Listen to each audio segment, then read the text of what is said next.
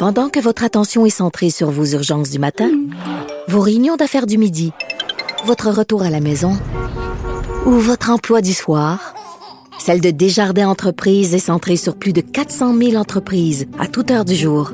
Grâce à notre connaissance des secteurs d'activité et à notre accompagnement spécialisé, nous aidons les entrepreneurs à relever chaque défi pour qu'ils puissent rester centrés sur ce qui compte, le développement de leur entreprise.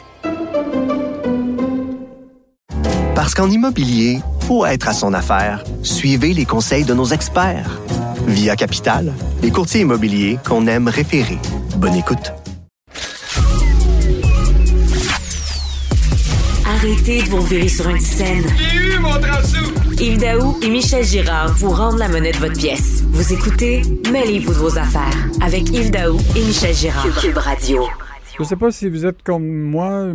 Moi, j'ai plusieurs cartes de crédit. J'ai des offres qui arrivent dans le courrier à toute, euh, chaque semaine. Puis, je sais vraiment pas comment démêler qu'est-ce qui est une meilleure carte de crédit qu'un autre. Donc, pour en parler, je reçois Stéphane Desjardins, qui est chroniqueur en finances personnelles euh, au Journal de Montréal dans la section euh, Dans vos poches. Salut Stéphane. Bonjour Yves. Écoute, une majorité de consommateurs là, magasinent leur carte de crédit, puis souvent ils regardent tout le programme de fidélité, qu'est-ce qui se rattache à ça, des points pour des voyages, des points pour acheter des, des, des objets, etc. Est-ce qu'on a une bonne idée de c'est quoi les avantages de ces programmes de fidélité-là qui sont rattachés à ces cartes de crédit-là? Malheureusement, non. Euh, il y a plusieurs euh, organismes qui s'intéressent à la question, puis euh, une majorité de Canadiens ne savent même pas le nombre de points qu'ils ont accumulés dans leur compte. Surtout, une bonne partie, là, je pense que c'est 38% que j'écrivais dans ma chronique, qui n'ont aucune idée de la valeur de leurs points. Incroyable. C'est comme, c'est comme si tu n'avais pas d'idée de la valeur de ta maison. Mhm. C'est quelque chose quand même. Mais moi, ce que j'essaie de comprendre dans le choix des cartes de crédit, il y en a là, qui, euh, par exemple, des frais d'abonnement annuel, tu en as d'autres qui n'en ont pas, mais que.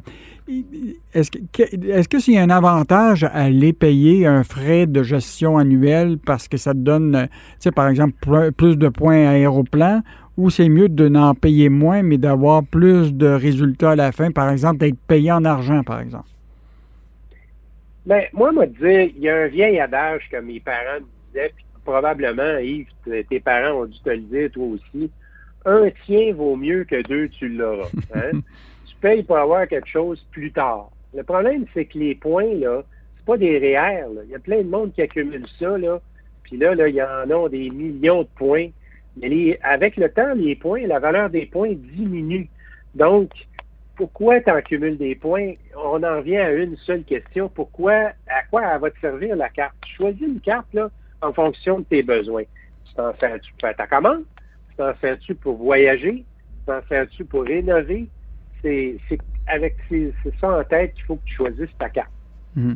Puis actuellement, là, est-ce qu'il y a une façon pour euh, les, Québécois actuellement d'être capable de bien comparer? parce que bon, là, tu en reçois par courrier, tout ça. Y a-t-il une méthode technologique web qui permet justement de faire cette comparaison-là? Oui, oui.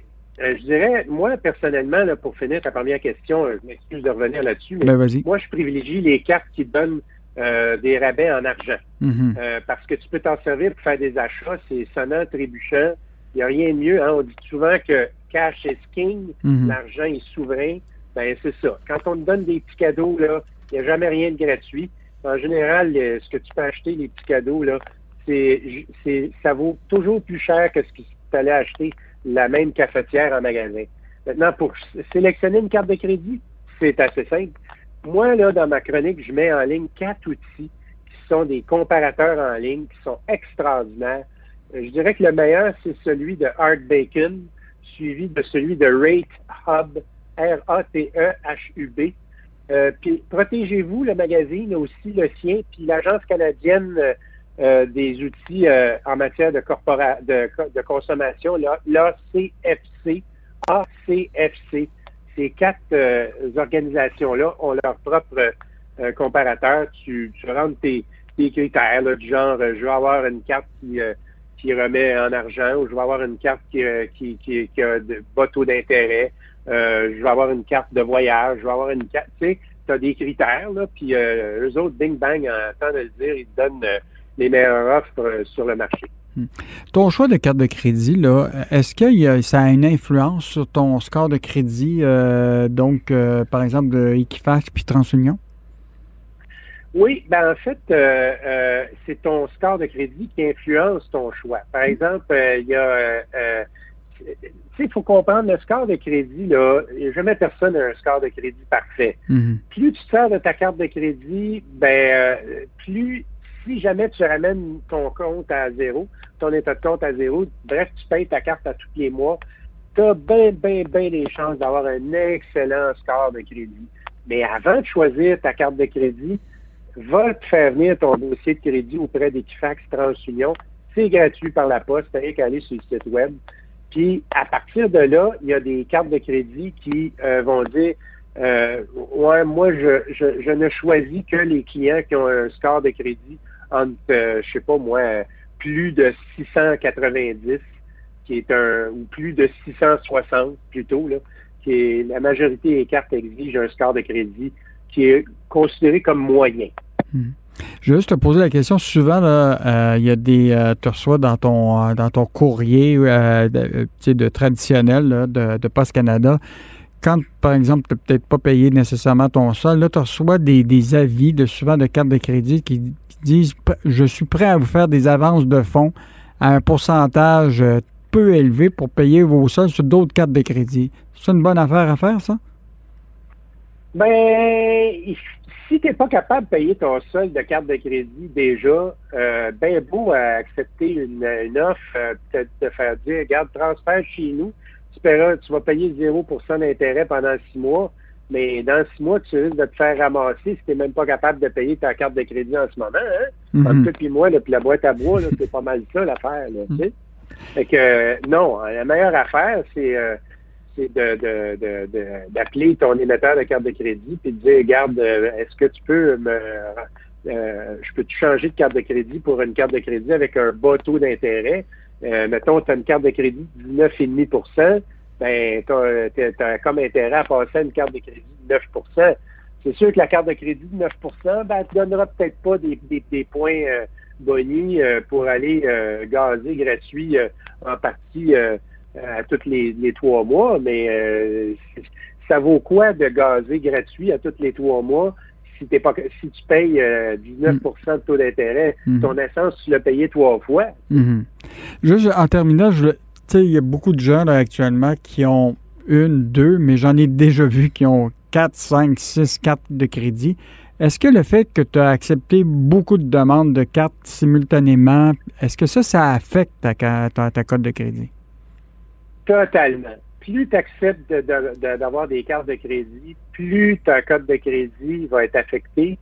Même si tu payes euh, tes cartes de crédit à tous les mois, euh, le mieux, là, c'est d'avoir deux, trois cartes de crédit, dont une que tu as depuis euh, tes études au cégep, genre.